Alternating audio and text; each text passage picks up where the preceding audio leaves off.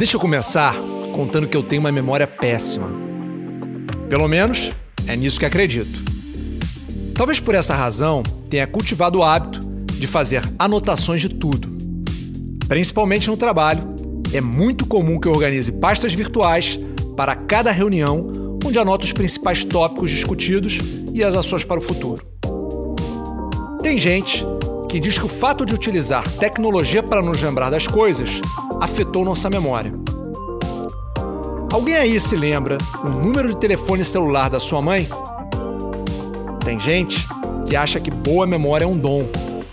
Segundo Guinness, a paquistanesa Emma Allen alcançou um recorde mundial ao memorizar 410 palavras aleatórias em 15 minutos.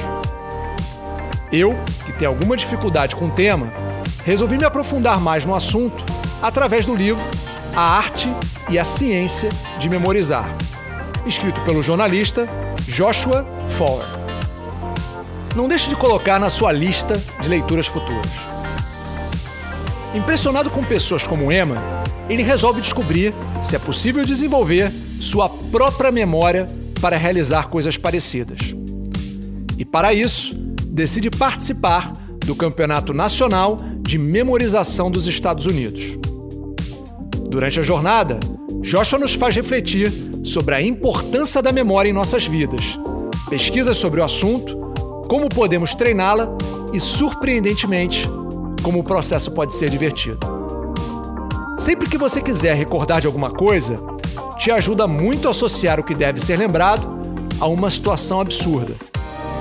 Imagens e histórias divertidas, surreais surpreendentes são o melhor remédio para cristalizar uma memória. O título do livro em inglês é um exemplo disso. Durante um campeonato, para decorar uma sequência específica de três cartas do baralho, ele se imagina dançando moonwalking com Einstein. Difícil imaginar uma situação mais bizarra.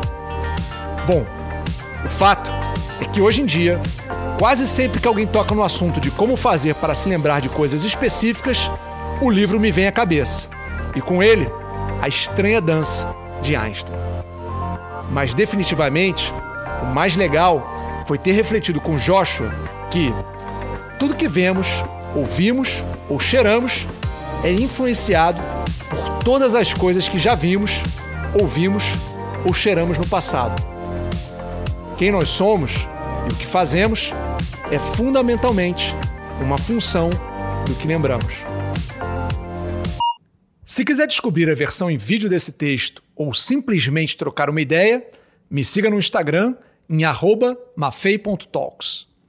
E não deixe de se inscrever no canal para novos áudios toda semana.